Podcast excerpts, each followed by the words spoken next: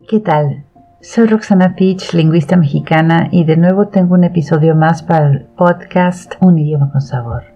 Desde hace varios días he estado preparándome para hablarles del lado coloquial y dialectal de los delitos, pero como me ha estado pasando con demasiada frecuencia, descubrí que el tema es demasiado amplio para un solo episodio y que lo mejor será darle resalte al tipo más común de delincuente, el simple ladrón. En uno o más episodios futuros podemos adentrarnos en otros tipos de malvivientes.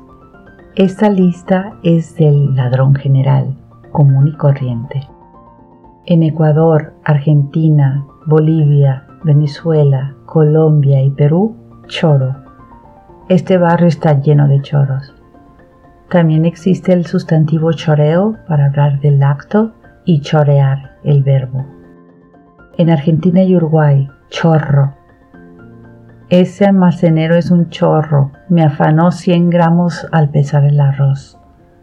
Y a propósito de chorro, en mi sitio web Jergas Hispanas hay una sección de canciones que incluye el tango chorra, que está escrito en lunfardo.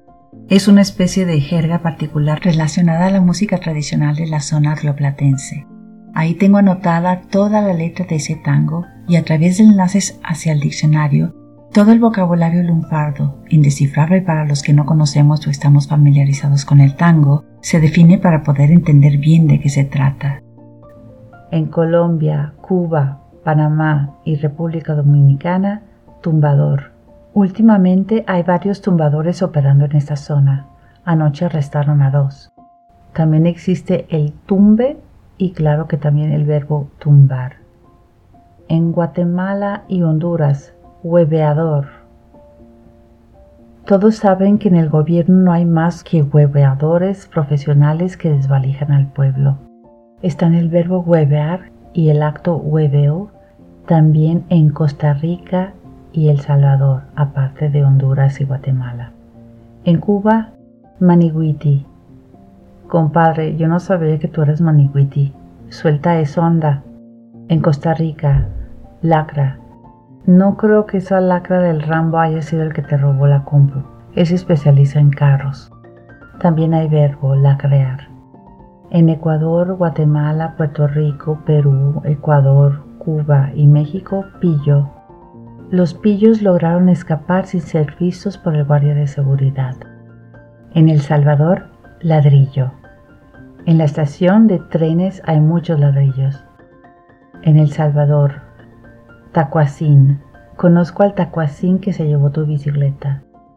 En El Salvador y Nicaragua, tamal. Dicen que Rodrigo tiene muchos amigos tamales. También existe tamalear. En El Salvador, tamarindo. Ese hombre es un tamarindo, fíjate que me robó un anillo. En España, chorizo y chorimangui. Entraron los chorimanguis al taller de al lado y se llevaron todas las herramientas. En Honduras, cuatrero. No se podía poner ni un adorno de Navidad en el jardín porque los cuatreros se lo llevaban. En México, cacomixle. Tengan cuidado cuando viajen en el metro porque está lleno de cacomixles. También se dice caco. Es cierto, este listado de ladrones no es muy largo y ustedes tal vez piensan que exagero, pero tristemente sí existe una gran cantidad de nombres según el tipo de ladrón por su especialidad o modus operandi o alguna otra característica que reservaré para otro episodio.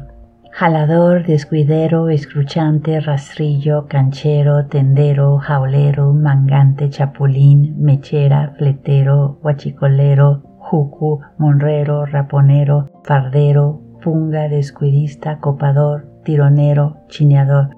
Y no son todos. Así que espero que me escuchen en ese episodio futuro. Por esta vez, si quieren comentar algo de lo que mencioné esta vez, ya saben dónde encontrarme. Estoy en Instagram y Twitter bajo el nombre de mi diccionario en línea, Jergas Hispanas, que por cierto es la fuente de todos mis episodios, y en Facebook estoy en el foro Taller de Coloquialismos y Dialectismos. Hasta la próxima, chao.